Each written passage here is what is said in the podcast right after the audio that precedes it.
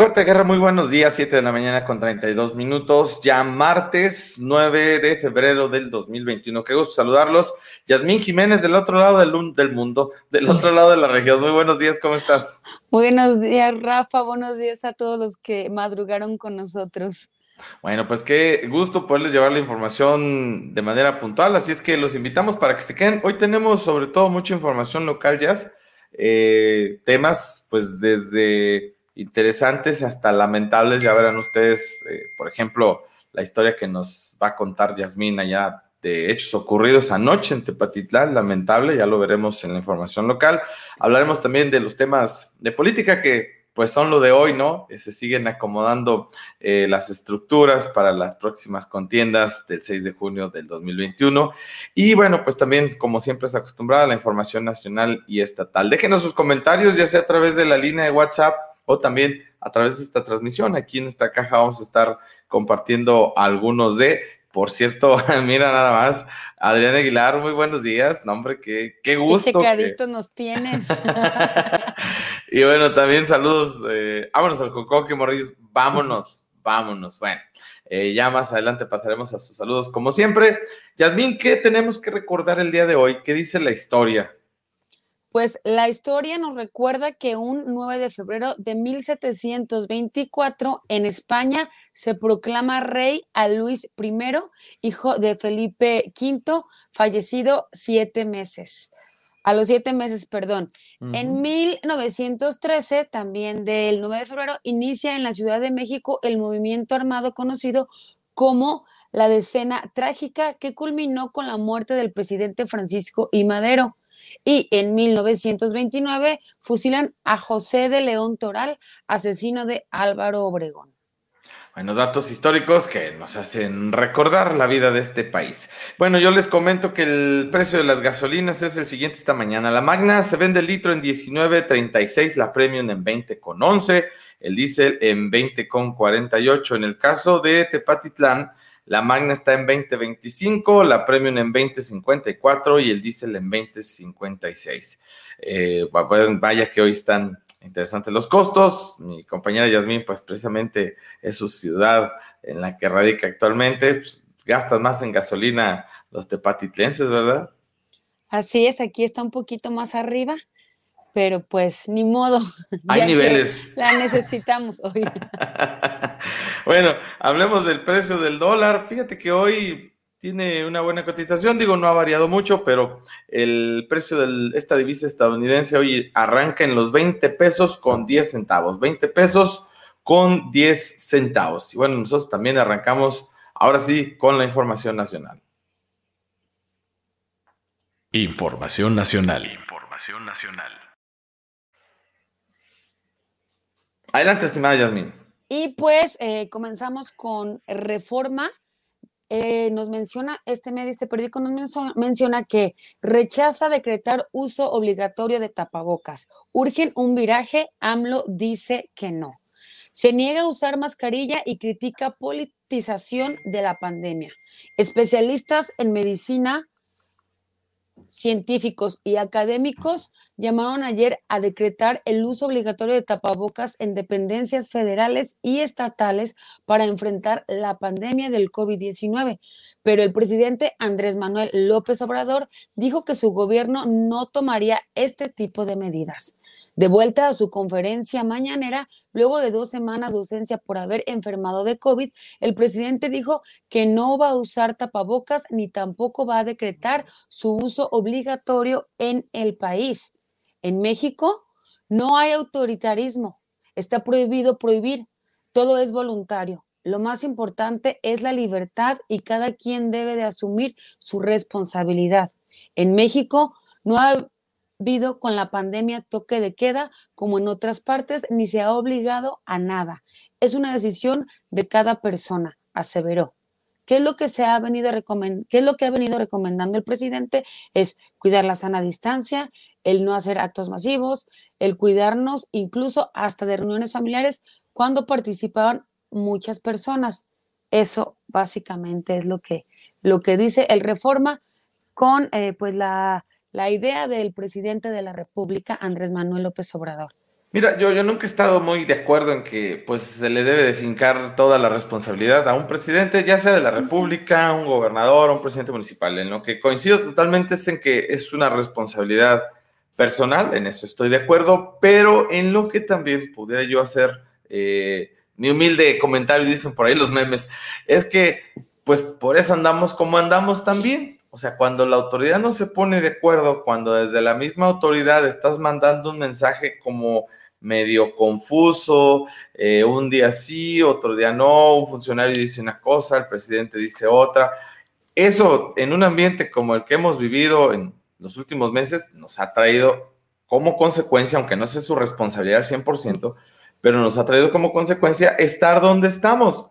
Digo, si bien es cierto, no vienes a imponer, pero yo creo que hay medidas que por salud de todos, que por urgencia, pues se tienen que acatar, a veces nos gusten o no nos gusten. Pero luego tú ves ese tipo de declaraciones y ya sabrás, ¿no? Dicen que el ejemplo también, o lo que dice algún líder que se ha admirado, pues arrastra. Y yo diría solamente eso, ¿no? Ahí tenemos las consecuencias de lo que estamos viviendo ahora, porque entre las propias autoridades, pues, ¿qué les cuesta ponerse de acuerdo nada más? Sí, sí, sí. A estas fechas aún no, es, no hay una información certera del virus, cada día va cambiando y aún así estamos confundidos. Aparte, con las indicaciones de los gobernantes, pues más confundidos nos van a tener. Yo creo que no nos cuesta nada usar el cubrebocas y seguir las medidas. Pues pero pues ahora sí que es responsabilidad de cada quien. Sí, definitivamente. Y pues continuamos con el Universal, donde menciona que COVID-19 deja con morosos y menos empleos a bancos. El año pasado, 22.456 personas fueron despedidas de acuerdo con la CNBV. La pandemia del COVID afectó al sistema financiero como no se había visto en años. La banca cerró 2020 con un saldo negativo, más morosos y menos tarjetavientes. Sucursales y empleos, de acuerdo con datos de la Comisión Nacional Bancaria y de Valores, mencionan que las cifras del organismo concentrado muestran que 1.5 millones de clientes cancelaron sus tarjetas de crédito.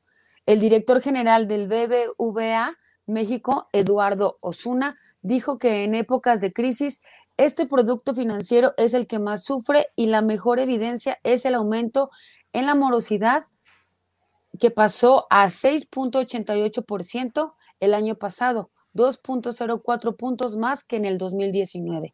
La crisis sanitaria también se ensañó con la nómina bancaria al borrar 22.456 empleados que fueron contratados bajo el esquema de outsourcing.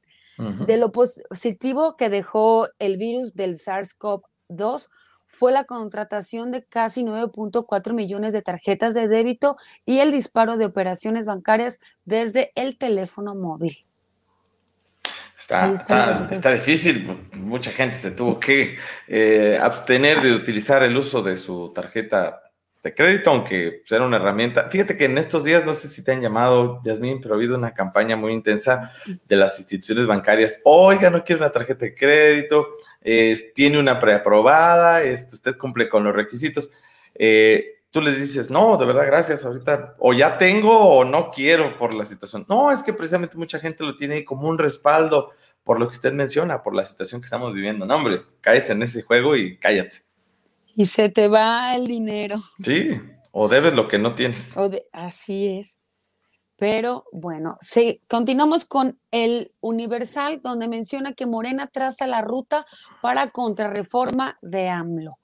La banca de Morena en la Cámara de Diputados tiene diseñada la ruta para aprobar antes del 25 de febrero la iniciativa preferente del presidente Andrés Manuel López Obrador para reformar la industria eléctrica. El plan incluye un parlamento abierto y diálogo con empresarios.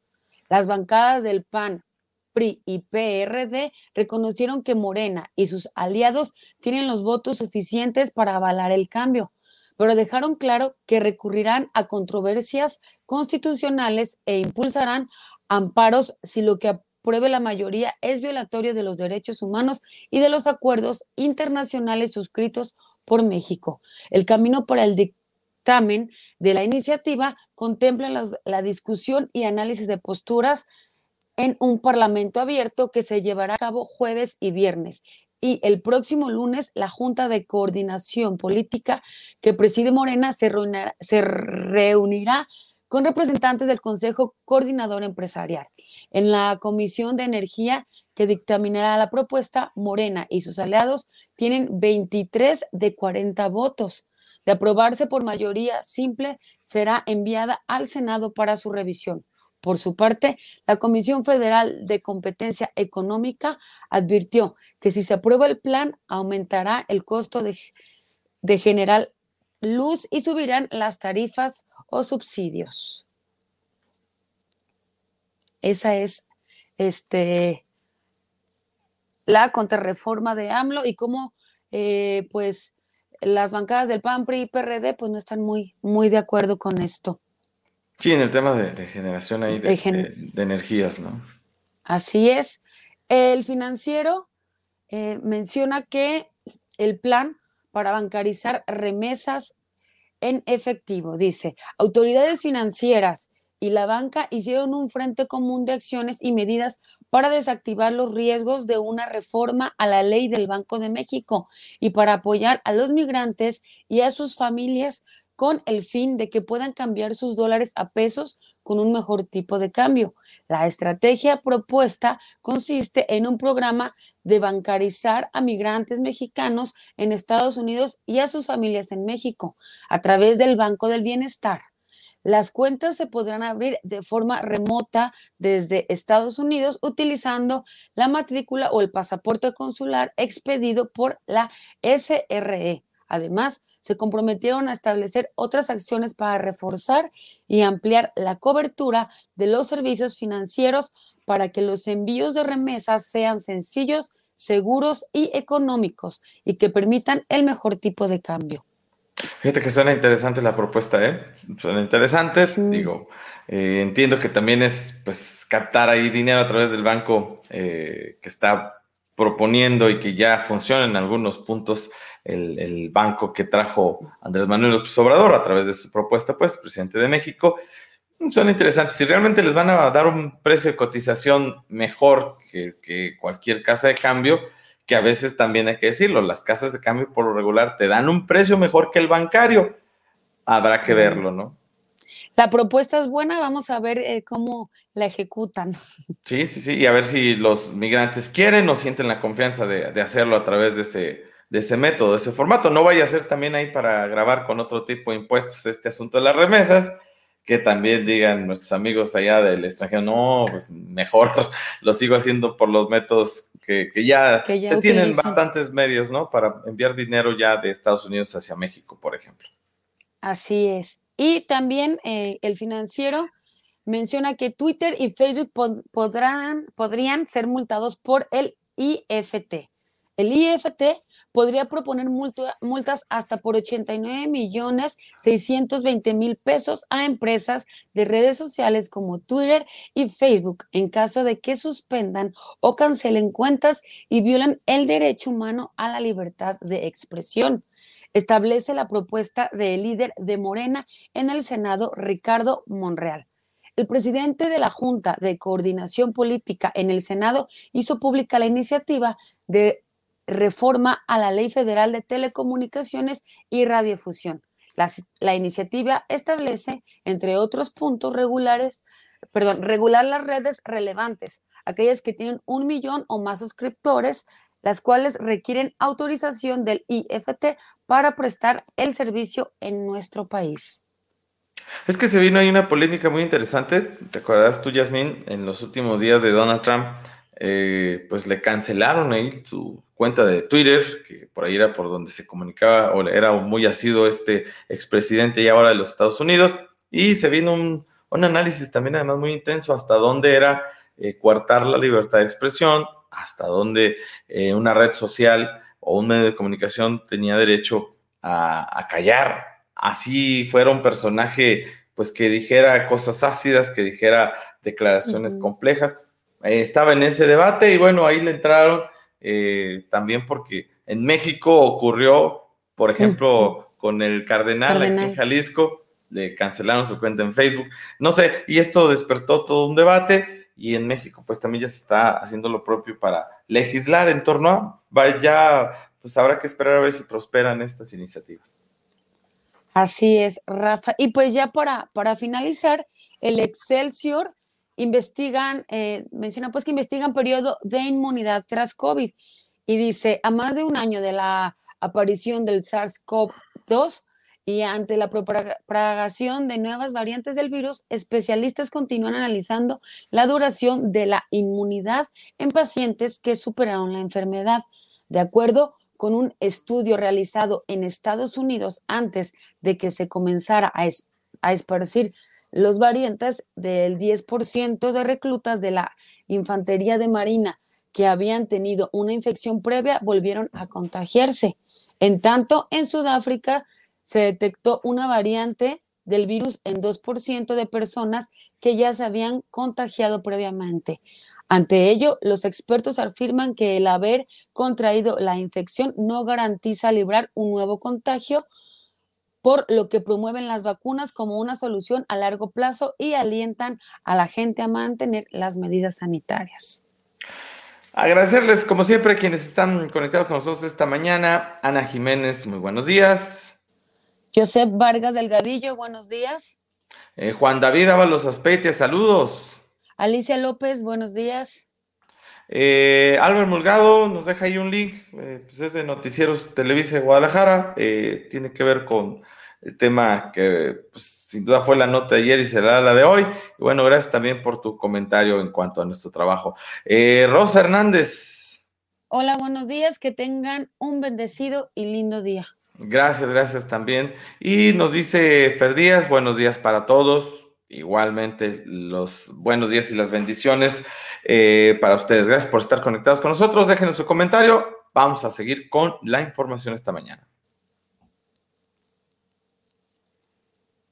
Información estatal. Información estatal. Yasmín, sin, sin, duda la nota que pues le dio la vuelta ayer, no solamente al estado, sino a nivel nacional, fue una balacera ahí en la zona de Andares. Tú conoces esta plaza muy bonita, muy nice, este, diría el presidente de México, muy fifí, eh, con vigilancia, con cierto nivel de vida. Bueno, pues ahí fue escenario de una balacera y un levantón o secuestro de una persona que todavía se desconoce con exactitud su identidad y esto pues generó también eh, que varios videos se hicieran virales a través de las redes sociales de personas que estuvieron en el momento y que captaron el instante en el que hubo un intercambio de balazos ¿Qué dijo el, fiscal? Vámonos a, los datos precisos, cuando menos lo que dice la fiscalía. Bueno, te lo comparto a continuación. Esas fueron las declaraciones del fiscal ayer por la tarde-noche. Gerardo Octavio Solís, en una rueda de prensa de manera virtual, dio como de manera general los datos de estos hechos que vuelven a poner en entredicho el tema de la seguridad en Jalisco, que se ha hecho que vamos bien, que está mejor pues a últimas fechas hemos tenido secuestros a plena luz del día, hemos tenido pues este tipo de enfrentamientos, desde lo que se gestó allá en Puerto Vallarta hasta los hechos más recientes del día de ayer, pues nos hablan que el ambiente está complejo, está complicado. Esto dijo el fiscal ayer, o parte de lo que dijo, cuando menos de los hechos en concreto ocurridos ahí en la zona de Andares. Eh, hubo por ahí un enfrentamiento entre 10 y 15 civiles eh, quienes intercambiaron disparos al interior de un restaurante en esa zona.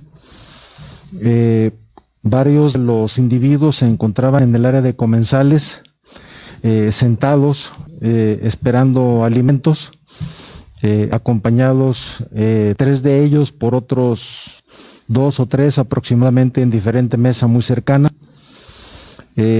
Posteriormente, eh, es importante mencionar que se encontraba un elemento en activo de la comisaría de Zapopan en el lugar. Eh, refiere en una entrevista preliminar que había llegado a tomar algunos alimentos eh, cuando advierte una serie de gritos, se aproxima al lugar y observa a un grupo de sujetos con chalecos tácticos y armas largas eh, bajo esta circunstancia y en opinión de él ante la posibilidad de encontrarse frente a un asalto al restaurante o a los comensales, inicia una serie de disparos en contra de estos sujetos, de tal manera que se dan los enfrentamientos de los que ustedes ya han dado cuenta. Eh, quedaron eh, eh, con una gran cantidad de indicios. Hay dos empleados del lugar del restaurante heridos por esquirlas levemente y de manera preliminar se tiene el dato de que pudieran haberse llevado de ahí del lugar a una persona. Hay más de 100 cascos localizados eh, de armas cortas y largas, eh, tentativamente calibre 9 milímetros y 223. Eh, los tres lesionados, en este caso los dos meseros que están de regular a leve y el compañero de la comisaría de Zapopan fueron trasladados a diferentes centros de salud para ser atendidos. Se advierte de eh, la información preliminar que hemos obtenido de la zona, eh, la participación de al menos cuatro vehículos con las características que se mencionan ahí en esa presentación que están viendo. Eh, estos vehículos se ven en diferentes videos a las afueras del restaurante. estamos haciendo un trabajo al respecto y dentro de uno de esos vehículos, una pick blanca, por información pública que se ha obtenido de redes sociales, eh, se advierte que eh, subieron a una persona. Eh, ahí, pues el, tema está, está confuso, Yasmín. Ahí hay muchas preguntas sobre la mesa. ¿Quién es la persona que se privó de su libertad? O sea, ¿quién era este personaje? Ahí en el restaurante denominado Los Sotates, que está por la zona de Acueducto, ahí en, lo que es Andares, esta plaza muy, muy bonita en la zona de Zapopan. Eh, la persona, digo, si ustedes vieron los videos que, repito, se hicieron virales, que se ve que eh, los civiles armados eh, colocan atrás de una camioneta, pues al parecer era uno de los mismos compañeros de ellos o sicarios, no sé, que después se supo falleció al interior de un hospital también, creo que lo dejaron ahí eh, pues todavía con vida, sin embargo ya a la hora de la atención ya no presentaba signos vitales. Eh, se manejaban muchas hipótesis que si se encontraba ahí en el lugar también, por cierto, el dueño del bar Distrito 5, este relacionado con el homicidio de Aristóteles Sandoval en Puerto Vallarta, se hablaba de que pudiera estar ahí un precandidato de Zapopan. No, no, bueno, el precandidato de Zapopan dijo que no, que no había estado ahí. Del tema de si estaba o no el dueño del bar Distrito 5 al interior de ahí de este restaurante denominado Los Sotates, pues tampoco ha quedado claro. ¿Quién es la persona privada de la libertad? Tampoco se sabe.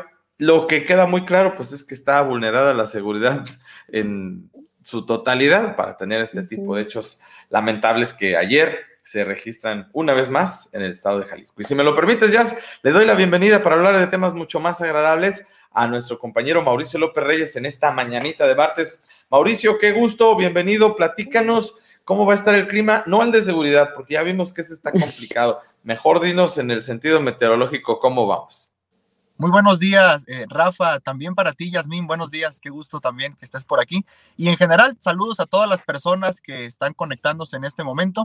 Y bueno, efectivamente, eh, ahora sí la cuestión meteorológica nos da de qué hablar, porque como lo informamos ayer aquí en Cuarto de Guerra, vamos a ir viendo un cambio paulatino conforme nos acerquemos al fin de semana y este cambio paulatino eh, principalmente se va a sentir en las temperaturas las temperaturas van para abajo y esto es debido a una masa de aire polar seca que poco a poco está avanzando hacia el sur. Ahorita se encuentra prácticamente en todo el centro y norte de los Estados Unidos y conforme lleguemos al fin de semana, esta masa de aire polar, claro, se irá debilitando conforme llegue al trópico, hacia regiones más cálidas, más tropicales como lo es nuestra región, pero no vamos a dejar eh, de sentir los efectos. Esos efectos eh, se van a traducir en una baja en la temperatura, especialmente después del viernes y hasta el lunes o martes de la próxima semana.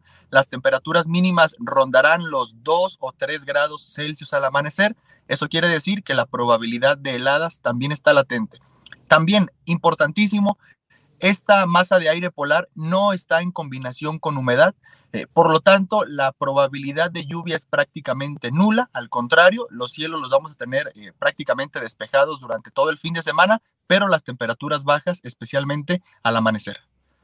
Bueno, entonces hay que seguir teniendo ahí a la mano las chamarras, ¿verdad? Hay que seguirnos, sobre todo previniendo, porque ya sabemos que las bajas temperaturas también impactan directamente en la salud de los seres humanos, ¿no? Así es, sí, eh, febrero nos había dado algo de tregua en las bajas temperaturas, pero eh, febrero loco y marzo otro poco, dicen, ¿no? Entonces, este febrero, eh, como lo, ya lo habíamos explicado aquí, precisamente en años donde la niña está presente, el fenómeno de la niña, tenemos estos cambios bruscos, de repente días cálidos y después días con frío, así que como dice Rafa, hay que ir buscando por ahí los abrigos y las chamarras para tenerlas presentes en los próximos días. Yo que ya las tenía ahí listas y guardadas para llevarlas a la tintorería, dije, pues de aquí al otro año, para el próximo invierno, entonces, bueno, no hay que hacer confianza y estar preparados. Yo veía de repente expresiones en, algunos medios de que como nunca iban a bajar las temperaturas, que sería histórico. ¿Esto tampoco no es a tal grado o sí, Mauricio? Eh, no es a tal grado en nuestra región. Y te voy a explicar qué es lo que pasa, Rafa y Yasmín. Lo que pasa es que un meteorólogo, una persona eh, experta en el tema, posiblemente de Estados Unidos, hace una nota muy particular para una región de Estados Unidos. Eh, por ejemplo, pensemos en, Chicago, ¿no? Eh, y sí, las temperaturas van a ser muy bajas en Chicago, alrededor de menos 30, menos 40 grados. Entonces, en el titular que ponen, bajas temperaturas como nunca en los últimos 10 años. Entonces, alguien de más al sur ve ese anuncio o esa noticia, la copia, la pega, le cambia a Chicago y le pone Coahuila. Eh, ¿Y qué pasa? Pues esa información se distorsiona porque ya no es, eh, ya no funciona para ese punto y después alguien de más al sur copia lo de Coahuila y lo pone en, el, en su noticia y ya uno piensa que va a ser generalizado. Aquí en nuestra región definitivamente no. Sí vamos a sentir frío, pero no va a ser eh, el más extremo ni siquiera de este año, ¿no? Ok, entonces, eh, por último, ¿nos recuerdas a qué valores estaría llegando nuestro termómetro en esta zona en estos días? Claro que sí, el fin de semana estaríamos entre los 2 y 3 grados al amanecer. La sensación térmica puede ser un poco más baja. Si tenemos algo de viento, la sensación térmica puede ser incluso de 0, 1 grados, lo cual eh, pues es bastante frío aquí en la región, pero nada más como el dato.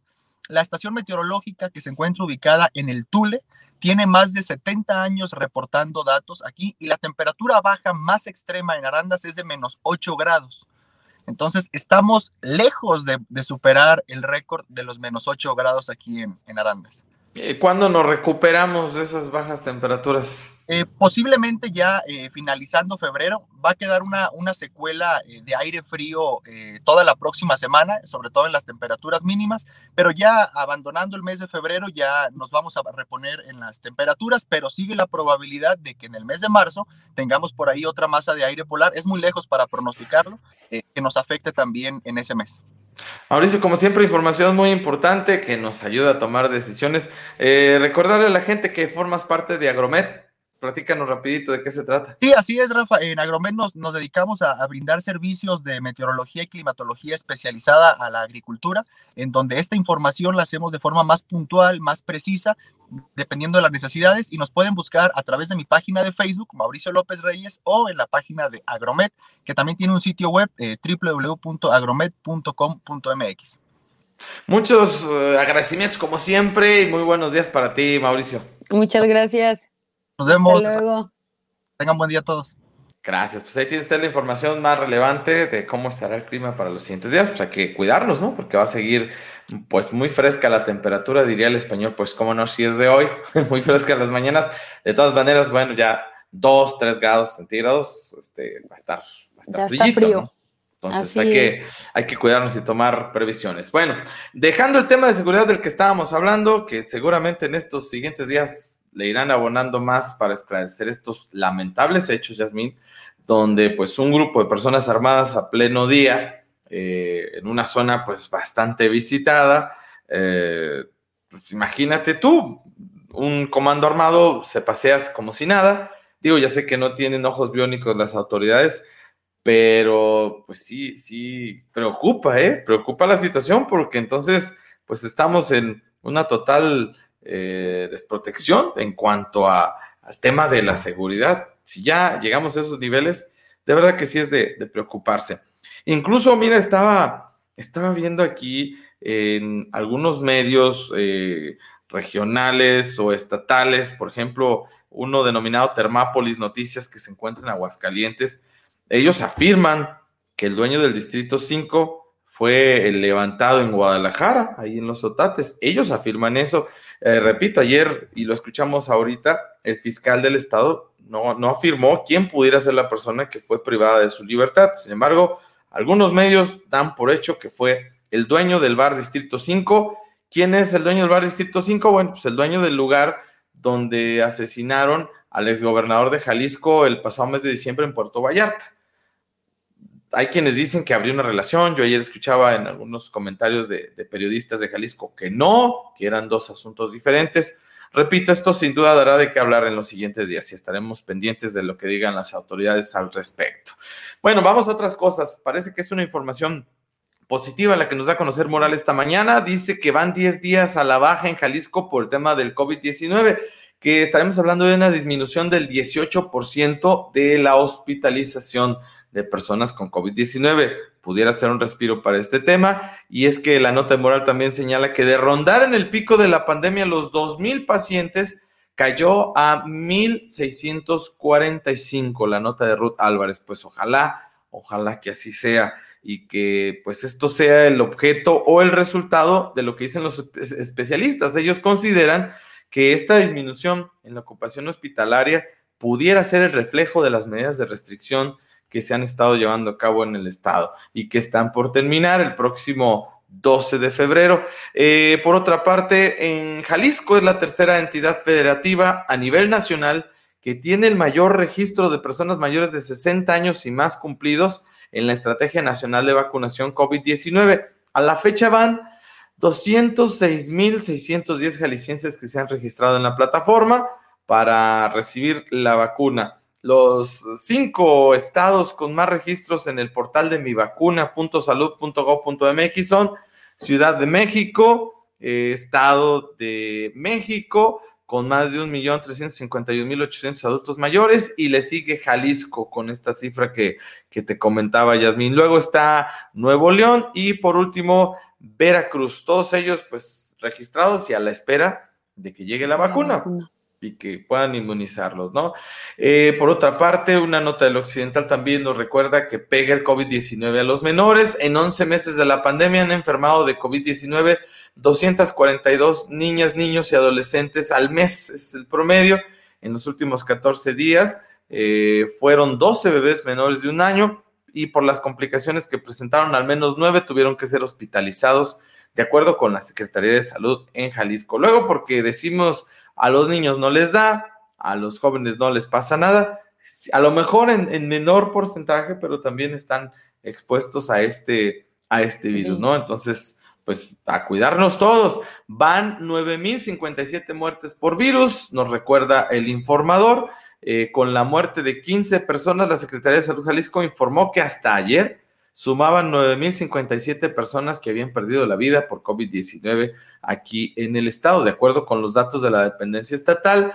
Eh, de este número, 3.475 defunciones se registraron en Guadalajara y 1.284 en Zapopan y súmale tú pues al interior del estado eh, las personas que también han perdido la vida. Cuando menos yo me he enterado de varios, no sé tú qué hayas escuchado en San Ignacio, en Tepa, pero eh, sí han aumentado cada vez más, ¿no?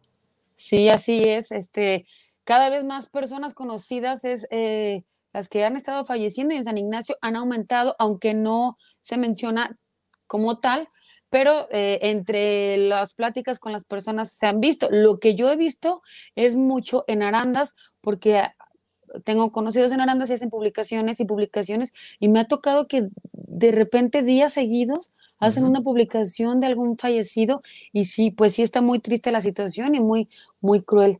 Sí, hay que seguirnos cuidando porque pues el asunto está ahí, no, no se ha mejorado. Hay estimaciones de los especialistas que dicen que mm, últimos de febrero la cosa mejoraría un poco todavía más. Pues Hay que esperar lo que diga el gobernador el próximo 17 de febrero, que nos van a dictar ya las medidas que se van a aplicar para el resto del año. Por cierto, eh, recuerdas, Yasmín, que si quieres viajar al extranjero, a los Estados Unidos, pues hay que hacerse una prueba para que tú puedas garantizar antes de abordar en el avión que vas negativo de COVID-19. en lo que tiene que ver con el aeropuerto de Guadalajara, hasta el momento han detectado 124 positivos de COVID. Eh, cuentan con protocolos para aislar a los enfermos y que estos puedan reagendar un vuelo. Eso es lo que, lo que se estima. A la fecha, pues son 7.561 pruebas de detección COVID-19 que se han aplicado en el laboratorio instalado en el Aeropuerto Internacional de Guadalajara y más o menos el, el precio promedio de esta prueba de antígenos está en 450 pesos. Tengo un amigo que seguramente a su regreso nos podrá decir la experiencia de viajar a través de una aerolínea con todos estos protocolos del COVID-19, será lo interesante, ¿no? Que nos platique cómo, cómo está el asunto.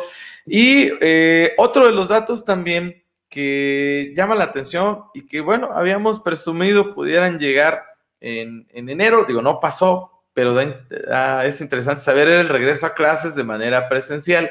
El gobierno estimaba que el pasado 28 o 25 de enero se pudiera regresar. Digo, ya sabemos, repito que no pasó, pero lo interesante es lo siguiente, se hizo una encuesta, Yasmín, por el Instituto de Información, Estadística y Geografía de Jalisco, para saber qué decían los padres de familia, si ellos consideraban el regreso a clases oportuno o cuándo ellos creían que pudiera ser el momento adecuado para regresar a las aulas. De, de, de paso, te digo que la mayoría de quienes contestaron este sondeo a través de plataformas digitales fueron las mujeres, de alguna forma, pues esto nos deja ver que sigue siendo la mamá la que está más, más este, enterada o más relacionada con la educación de los pequeños en la casa, ¿no? De los hijos, que debería ser una labor también de los padres de familia, ¿no? En estos días pues, se han tenido que involucrar seguramente todos, porque pues, se hace desde casa. Pero bueno, esta encuesta fue mayormente contestada por madres de familia y ahí te van los datos que arrojó sobre cuándo creen que se pudiera regresar a las clases de manera presencial. Eh, esta es la parte importante, y estamos llegando ahora sí, cuando consideran los padres y los estudiantes eh, que sería apropiado un regreso a clases. Y eh, en este tiempo de vacaciones, la opinión, la radiografía que tenemos de, de este momento en específico es que del total de los participantes, había un 46.5 que mencionó que consideraba regresar a clases presenciales hasta, hasta el próximo ciclo escolar, que sería en agosto de 2021 mientras que el 21.4 señaló que debería ser en enero, que era la, idea que se estaba manejando cuando estábamos en este, en este momento de diciembre, ¿no? Cuando empezó, se empezaron a dar las mesas para tocar sobre este tema de educación. Eh, detectamos también que había un 15.7% que declaró que sería apropiado regresar hasta la próxima primavera, en marzo de 2021, y había eh, solamente un 3.5% que consideraba que se debería eh, regresar inmediatamente ya a, clases, ¿no? Eh, y siempre hay un, porcentaje de, que dejamos abierto para la gente que tiene una opinión diferente, para no estar guiando un poco la opinión, y un 2.9% nos dijo que creían que tenía que ser en otro plazo había una opción para las opiniones, pero cuando hacemos estas presentaciones y estas gráficas, como son tantas opiniones diferentes, eh, no, lo pone, no, lo, no lo ponemos aquí en estos gráficos, sin embargo, en las bases de datos que pueden descargar de nuestra página, están ahí todas las, todas las opciones que, que eh, mencionó la gente cuando se trataba de comentarios abiertos. Y en otro punto muy importante, eh, donde se mencionaba cuáles eran las condiciones que debían cumplirse para el regreso a clases presenciales, era una pregunta de opción múltiple, por lo tanto no son excluyentes. Una persona podía contestar eh, varias, varias opciones y la mayoría de los participantes, en un 50, que era el 50, eh, presentó un 56.3, que decían que eh, debería ser el regreso cuando, las, eh, que, cuando se cumplieran con la aplicación de todas las medidas de seguridad y, de distanciamiento social contra el COVID, ¿no?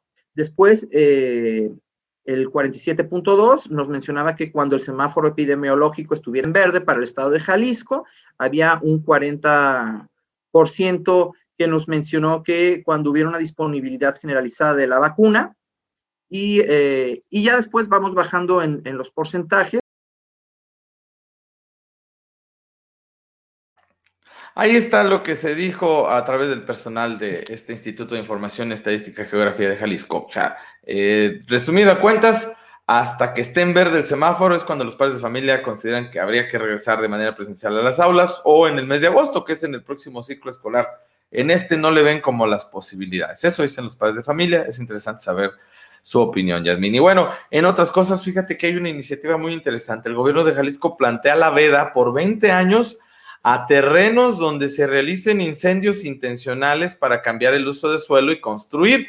Esto evitaría, dicen, desarrolladores capaces, eh, rapaces. Con esto, la Secretaría de Medio Ambiente y Desarrollo Sustentable, SEMADET por sus siglas, protegerá zonas forestales afectadas por incendios eh, a lo largo y ancho del estado de Jalisco. Eh, por lo pronto, personal de la Coordinación de Manejo de Fuego y de la Dirección Jurídica de la Secretaría de Medio Ambiente y Desarrollo Territorial realizaron una visita de inspección por algunas zonas eh, de puntos ya identificados donde se que se han estado llevando este tipo de actividades. Y me recordó de repente a nuestra región de los Altos, donde año con año se va quemando poco a poquito en algunas zonas de cerro, en algunos predios que su uso era totalmente eh, agrícola o diferente y se van quemando poco a poco cada año y cada vez le van ampliando más el terreno para luego en un par de años ver que se convierten en, otra vocación, ¿no? En construcciones o en el simple uso, cambio de suelos para uso industrial, otras tantas cuestiones. Y a veces, pues lo delicado aquí del asunto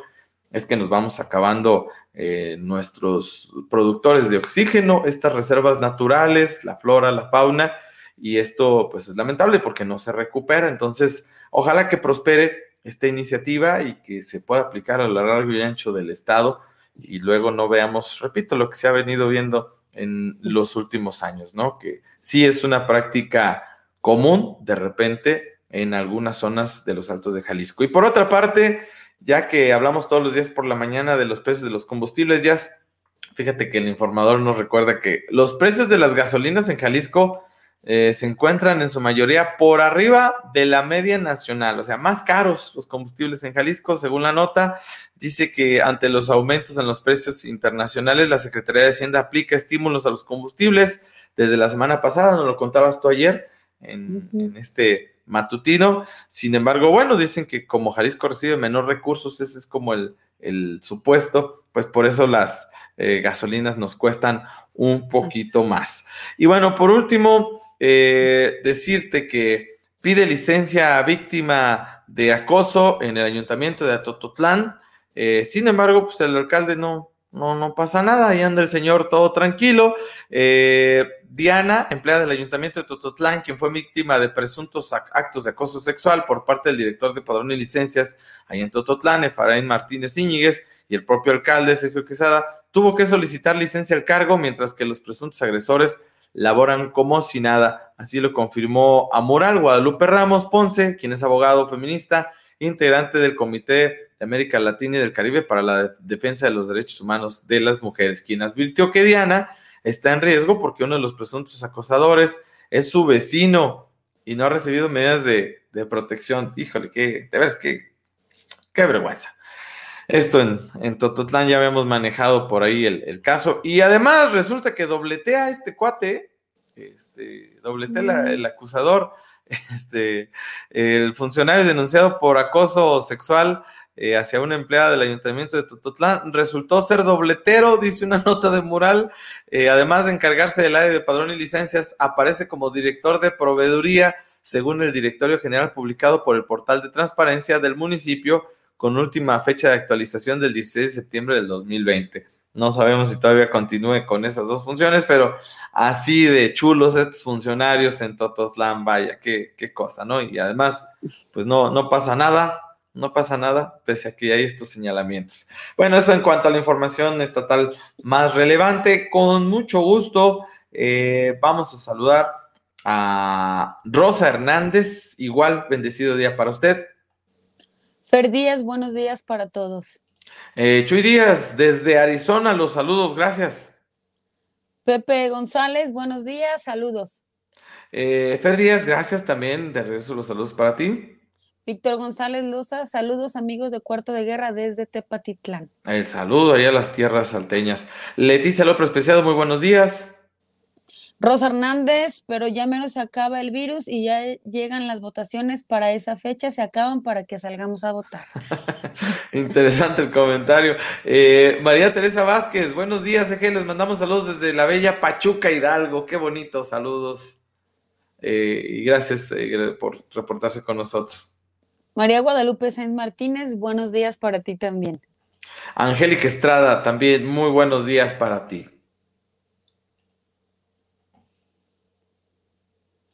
Información local. Vamos con la información local, Yasmin. Tú tienes una historia pues bastante desgarradora, lamentable preocupante, además, sin ser amarillista ni exagerado, pero bueno, algo ocurrió anoche en una de las zonas de Tepatitlán, si nos cuentas dónde y qué es lo que ocurrió. Así es, Rafa, eh, en este acontecimiento se vio una familia completa involucrada. Eh, en la noche, ayer por la noche, eh, vecinos de la comunidad de Buenavista, aquí en el municipio de Tepatitlán, vieron movilización de policías y de ambulancias ahí en esta comunidad. Y también pues mm, se menciona que vieron varios cuerpos eh, tirados o varios cuerpos de personas fallecidas y eh, pues efectivamente esta historia lamentable, esta historia triste terminó en que un padre de familia asesinó a su esposa, a sus dos hijas y para finalizar, pues él también eh, se asesinó y este fue el resultado, ¿no? De cuatro personas fallecidas aquí en el municipio de Tepatitlán, en la comunidad de Buenavista.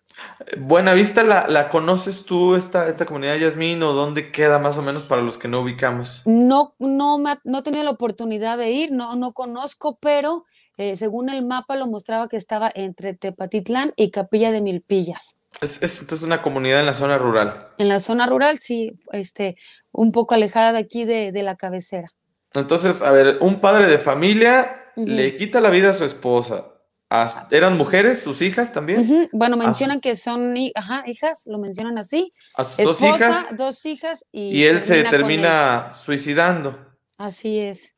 Oye, quién sabe qué edad tendrían estas, estas dos hijas de, esta familia, ¿verdad? Aún no se tienen esos datos. Vamos a ver si en el transcurso del día podemos investigar un poco más, porque sí fue una, una información muy hermética. Estuvimos viendo en varios lugares y, y es difícil de sacar ese tipo de información, pero fue lo que obtuvimos hasta el momento.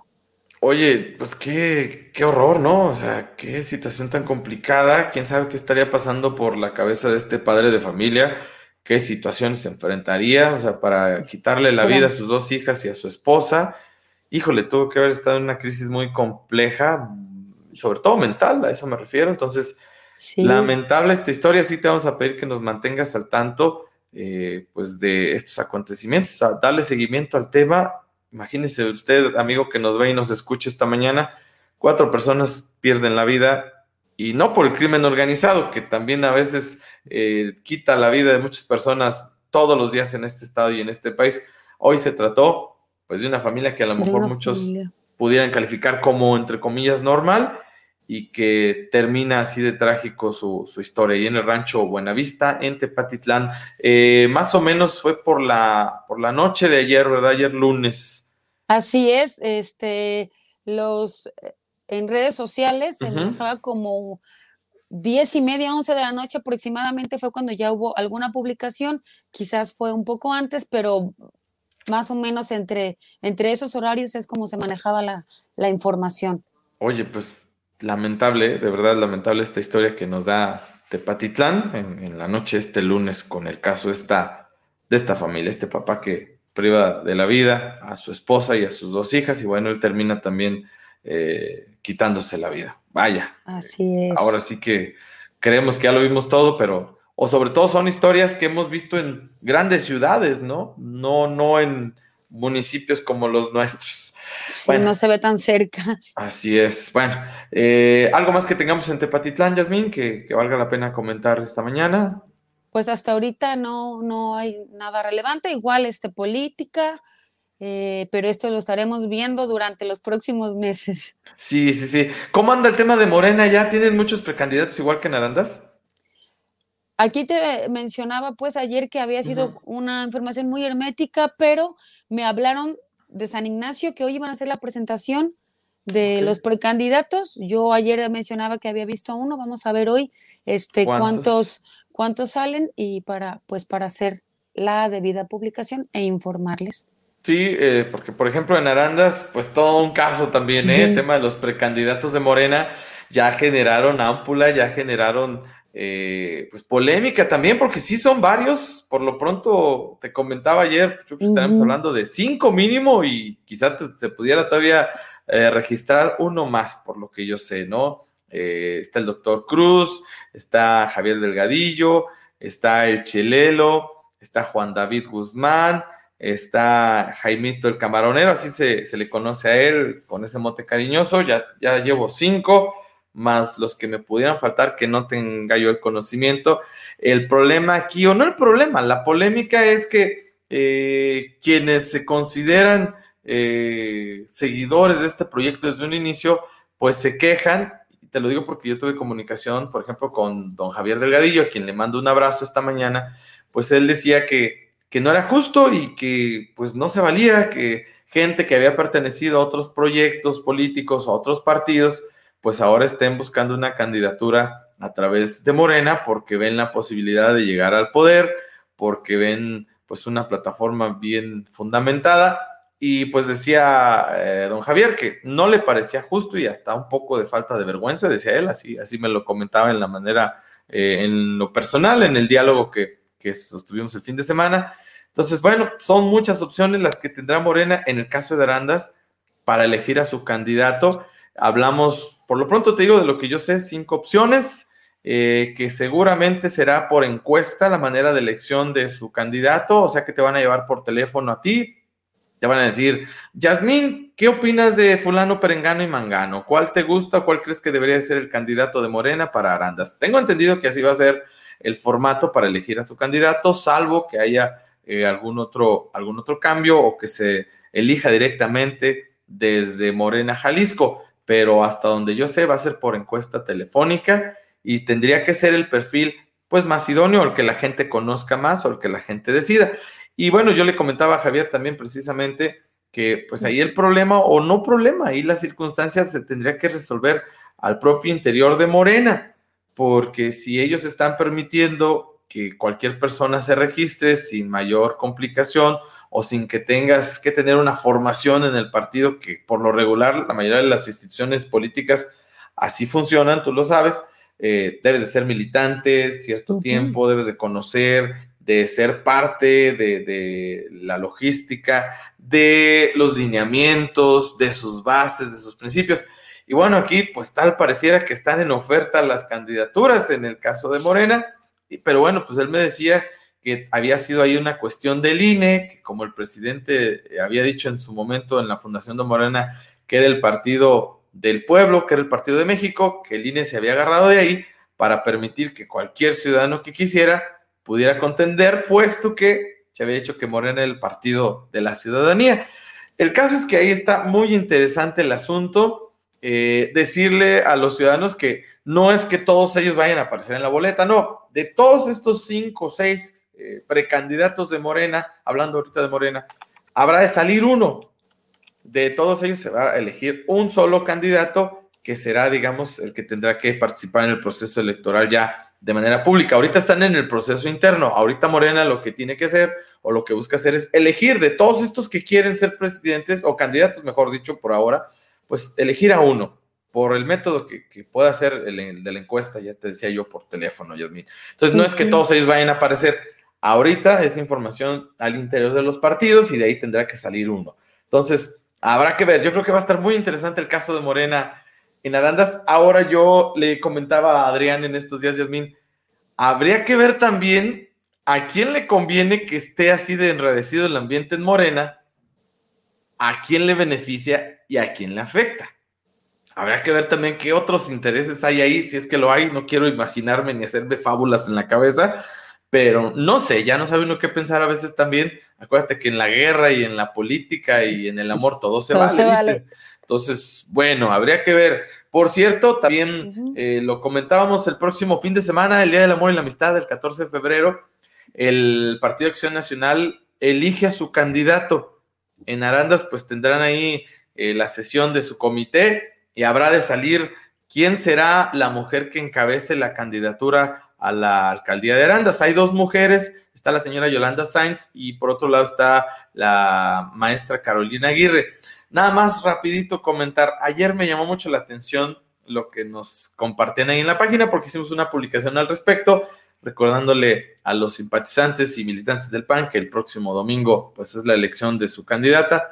Y pues si tú te metes a la página de la señora Yolanda Sainz, no tiene fotos actuales o recientes. Bueno, cuando menos yo no soy su amigo, este, en Facebook, agarré la primera foto que me encontré, así lo digo con toda la libertad, y lo mismo hice con la página de Carolina, agarré la, foto que tenía ahí. Ya sabrás tú, pues se nota con quién está la página, el favoritismo, la foto con Photoshop de Carolina y la de la señora Yolanda, quien por cierto tengo el gusto de conocer y le mando un saludo. Eh, escogieron la peor. No, no, no, a ver, espérense, nada más aclararles que a nosotros ni nos metan en estas arengas de la política. O sea, cuarto de guerra, su labor es informar. Digo, y no, no lo dijo, o yo supongo, o sea, no fue ni siquiera la propia señora Yolanda Sainz, fue ahí un perfil, a ser su conocida o no lo sé, pero ya empezaron los apasionamientos y todavía no entramos al tema de las campañas como tal. Ahorita son las precampañas al interior de los partidos. Ya nos andan embarrando que si la foto, que si no, disculpen, o sea, en serio, ojalá tuviéramos el tiempo de darnos chance de buscar la foto más bonita. No, no, no, aquí no obedece ni a foto fea, ni bonita, ni con Photoshop o sin Photoshop. Es información y aparte, Yasmín, yo le comentaba este perfil que, pues, porque decía ahí, yo, yo, yo le puse a través de mi perfil personal, yo le decía que, pues nos disculpara, ¿verdad? Pues si ella tenía una foto más bonita, que con gusto nos la facilitara y la cambiábamos. Si ese era el problema, ¿no? Pues aquí yo creo que no es lo bonito feo. Aquí son las propuestas, lo que la gente tendrá que analizar de los candidatos. Eh, lo decía Adrián también, pues cuando tú vas con un médico no vas con el que se vea más guapo, más vestido, con el que sepa más, con el que conozca más, ¿no? Entonces, pues ahí sí nada más pedirles y recordarles, espero no tenerlo que decir muchas veces, pues Cuarto de Guerra no va con nadie, no está con nadie de los políticos, o sea, no apoya a uno en especial ni al otro. Hay eh, igualdad en ese sentido. Nosotros, a fin de cuentas, al, final del día, Yasmín, vamos a trabajar con el que quede, o cuando menos eso esperamos, porque también si algún presidente llega a considerar que nuestro servicio no, no vale la pena o no es lo que necesita, también sin ningún problema, no por eso nos vamos a enojar o molestar pero sí, en el sentido de la política, de verdad, les pediría que ahí desgarres las vestiduras si gustan por su candidato favorito, pero pues a nuestro medio, como me encantaría que nos dejaran ahí muy aparte. Somos simplemente una plataforma para darles a conocer las opciones políticas. Y de veras, ya que si la foto salió despeinada, no despeinada, ay, discúlpenos, no somos asesores este, estéticos. De imagen. De imagen, o sea, eso ya lo tienen los candidatos y ellos son los que se tienen que preocupar por eso, no nuestro medio. Y además, pues me decía ahí la persona, pues esa es su chamba de ustedes, buscar la información. No, espérenme, o sea, todavía que eh, estos señores, y me refiero a todos los candidatos, quieren vivir de nuestros impuestos, pues que ellos le inviertan ahí en hacer llegar la información a todos los medios de comunicación, como para andarlos correteando uno atrás. Oye, mándame una foto bonita. Pues no, o sea, eso ya le toca ahí, es labor de cada candidato, moverse por sus propios medios, buscar convencer al electorado, buscar los medios posibles para dar a conocer sus propuestas y ya. En otras cosas le doy toda la razón, ¿no? Es nuestra chamba buscar, investigar. Pero en el caso de los políticos muy en particular, pues yo creo que ellos tienen o deberían de tener una estrategia, una plataforma para dar a conocer lo que están haciendo y a dónde quieren llegar. Eso pues, ya es chamba de ellos, no, no de nosotros. Nosotros, pues le estuvimos platicando y lo estaremos haciendo eh, terminaron las precampañas, quiénes fueron los que buscaron la candidatura y quiénes son los que la tienen. Por cierto, para no salirme del tema de la política, Yasmín, eh, te comparto que ayer, ayer por la noche, siete de la noche, los medios de comunicación en Arandas fueron citados, fueron convocados a las instalaciones del Comité Municipal del PRI, porque ellos ya tienen candidato oficial. Precisamente ellos ya este domingo terminaron su proceso de precampaña. Había cuatro registrados, que ahí los ve usted en pantalla, eh, que buscaban la, la, candidatura para la alcaldía de Arandas. El presidente del partido, el señor Sergio González, eh, agradeció a todos sus muestras de civilidad, de unidad. Además, ayer, en esta rueda de prensa, fíjate que se le rindió un minuto de silencio al expresidente Pepito, así lo conocíamos muchos, eh, a Pepito, el, el, presidente, así lo conocimos, porque pues apenas en los primeros días de febrero perdió la vida, al parecer este, pues víctima de, de, la pandemia. Y bueno, se le regaló un minuto de silencio en memoria y bueno, pues al ser un periodista distinguido, dijo el presidente actual del comité, pues había que recordarlo con cariño. Entonces, bueno, pues ayer ya se dio a conocer a los medios de comunicación de estos cuatro eh, precandidatos, ¿quién será el candidato que abandere eh, la propuesta del PRI para las próximas elecciones en Arandas? Y bueno, se trata del doctor Miguel Zúñiga Vega, cardiólogo de, de, formación también, y esto fue lo que dijo ahí a los presentes, este fue su mensaje a los medios de comunicación. Palabras de todos mis compañeros precandidatos, muchas gracias a ustedes, medios de comunicación, por estar aquí. Y quiero empezar haciendo mención que en el transcurso de la historia han existido grandes pensadores con muchos sueños que nos han dado la oportunidad de cada día ser mejores. Hoy quiero agradecer a mis compañeros porque cada uno de ellos ha tenido sueños muy bien fundamentados. Sus familias también han tenido sueños junto con ellos. Y hoy les agradezco por conducir esos sueños y unirlos a los sueños que yo tengo también para transformar el municipio de donde viven nuestros hijos y nuestras familias.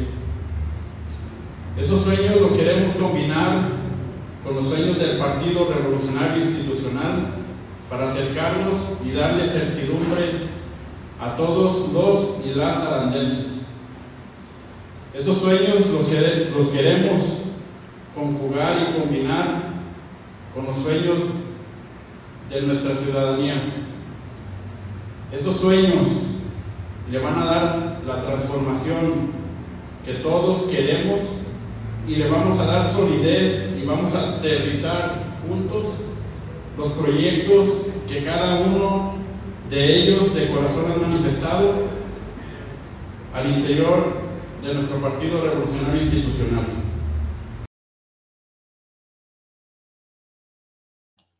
Ahí tienes tú lo que dijo ya quien logró la candidatura. Eh, se dijo por parte del presidente del PRI aquí en Arandas que fue considerada como la mejor opción o el, el, perfil más identificado, más idóneo en esta ocasión para eh, encabezar pues esta candidatura. Entonces, el PRI en Arandas ya tiene candidato. Ya tiene candidato. El doctor Miguel Zúñiga Vega, que ayer pues fue presentado ante los medios de comunicación. Fíjate que los, los otros tres precandidatos eh, le, le, agradecieron al partido y sumaron su apoyo. ¿eh? Todos en su momento tomaron la palabra y dijeron que se sumaban a la chamba del doctor Zúñiga Vega, entonces que pues era considerado como un candidato de unidad, que se iban a sumar a su proyecto.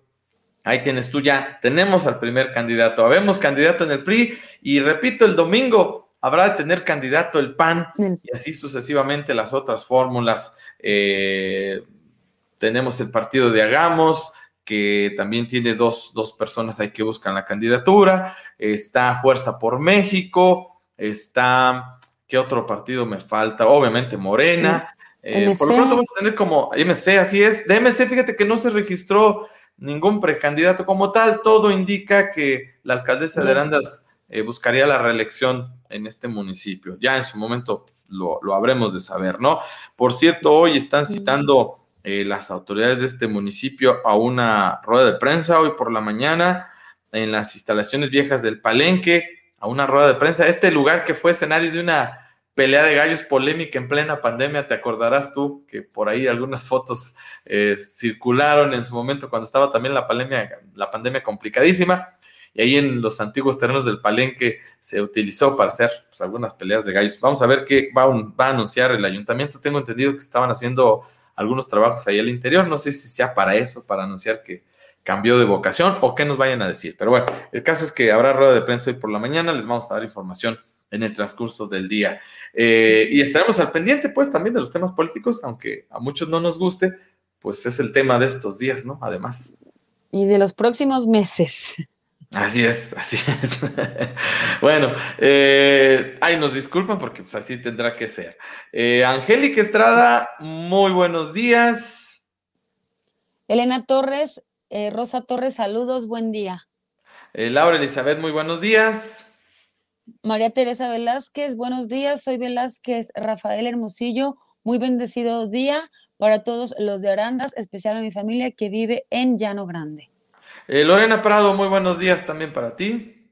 Rosa Hernández dice, ay, ustedes ni al caso, ni caso hagan. Allá ellos que se hagan bolas y si, van guapos. hay nada, total, es su problema de ellos. Así es, pues eh, uno, uno solamente busca información, no, pues no, no, no, te fijas si se ven guapos o no. Este, gracias, gracias por tu comentario. Eh, David Medrano, muy buenos días y saludos. Pues vámonos, Yasmín, vámonos a ver qué nos depara este martes. Un saludo y un agradecimiento y qué bueno que hoy por segunda ocasión me estés acompañando, Yasmín. De verdad que es más agradable verte a ti que a Adrián, ¿eh? No le vayas a decir, pero sí, mucho más agradable. Es nuestro secreto. Gracias, Yasmín. Gracias. Que tengan un buen día y sigan pendientes de la labor de cuarto de guerra. Excelente martes.